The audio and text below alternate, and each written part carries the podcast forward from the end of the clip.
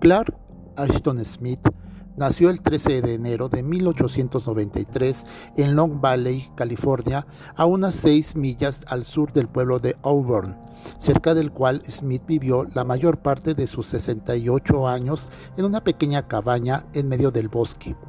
Sus padres, Fanny y Timeus Smith, formaban una familia pobre de clase trabajadora. Clark Ashton Smith fue pobre la mayor parte de su vida y tuvo que trabajar de innumerables oficios para poder comer y mantener a su familia. Se vio obligado a repartir su tiempo entre la literatura, el oficio de albañil y su tarea como la recolección de frutas, el corte de madera, entre otros oficios. No obstante, estos sacrificios laborales no le impidieron demostrar sus aptitudes para la pintura y la escultura, pues además de poeta y creador de historias de fantasía, terror y ciencia ficción, el estadounidense Clark Ashton Smith fue pintor y escultor. Su educación formal fue muy limitada, ya que solo fue a la escuela ocho años en los que realizó la primaria, sin embargo, esta circunstancia no fue un obstáculo para que se instruyera de manera autodidacta y encontró en la lectura la, mejor forma de acumular información. Smith fue, casi por completo, un hombre que se educó a sí mismo. Se dice que leyó todas las palabras del diccionario completo de Oxford y que leyó varias veces la enciclopedia británica completa. Aprendió por su cuenta francés y español lo suficiente bien como para traducir a Baudelaire, Leconte de Lis, Calcaño y Heredia. Sus, sus traducciones de Les Fleurs du Mal de Baudelaire son consideradas excelentes. Smith empezó a escribir historias a la edad de 11 años y dos de ellas, The Sword of Sagan y The Black Diamond, han sido editadas recientemente. La Edad Media, Las Mil y Una Noches, Los Hermanos Grimm y Edgar Allan Poe fueron las influencias más importantes de sus primeros cuentos. Cuando tenía alrededor de 20 años, formó parte del Círculo Bohemio Literario y Artístico del área de San Francisco, un círculo que incluía gente como Jack London, Ambrose Bierce y Joaquín Miller. Smith fue admitido en aquellos ambientes y se convirtió en el protegido del poeta George Sterling, a quien conoció durante su lectura de uno de los poemas en Auburn Monday Night Club, donde Smith declamaba sus poemas con mucho éxito.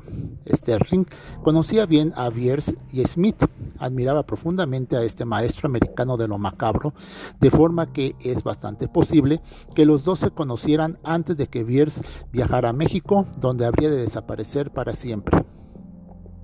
George Stein le ayudó a publicar su primer volumen de poesías, The Star Traders and Another Poems. Con 19 años, The Star Traders fue valorado muy positivamente por la crítica. Incluso uno de ellos dijo que Smith era el kit del Pacífico. Cuando publicó su segundo volumen de poesía, Ebony and Crystal, en 1922, recibió la carta de un fan, H.P. Lovecraft, a partir de esta carta se inició su amistad que duró 15 años sin que nunca llegaran a verse en persona. Lovecraft le propuso que publicara en la revista Weird Tales. Farnsworth Wright, el brillante editor de Weird Tales, rechazó varios de los primeros cuentos de Smith, pero al fin aceptó la traducción de su prosa de tres poemas de Baudelaire, la cual se publicó en el número de agosto de 1928. En el número de septiembre de ese mismo año, Smith pudo publicar su primera historia original para Weird Tales, El esqueleto número 9.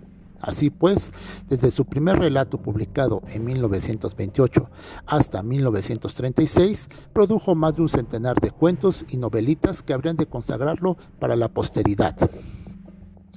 Junto con sus colegas y amigos epistolares H.P. Lovecraft y R.E. Howard, Clark Ashton Smith formó parte del grupo conocido como los Tres Mosqueteros de World Taste, que nutrió las páginas del Popular Magazine con relatos fantásticos y de terror, contribuyendo al auge de la revista en su era dorada, 1928-1939, y creando un nuevo tipo de ficción de terror. Escribió la mayor parte de los cuentos dentro de los mitos de Tulu, inspirado en Lovecraft. Algunas criaturas de su invención son Aforgomon, Rilem Saikorted, Mordiginan, Cesagoa, Huikil Utaos, El Brujo de Ivón y otros más. Además participó y creó en otros muchos ciclos mitológicos, Aberoinen, Hyperborea de Robert Howard, Marte, Poseidonis, Sicarp y Sotique. Sus cuentos aparecieron en numerosas revistas pulp de la época, de las más de las menos importantes, Wild Tales, Strange Tales, Austin Stories, Strange Stories, Sciences y Wonder Stories.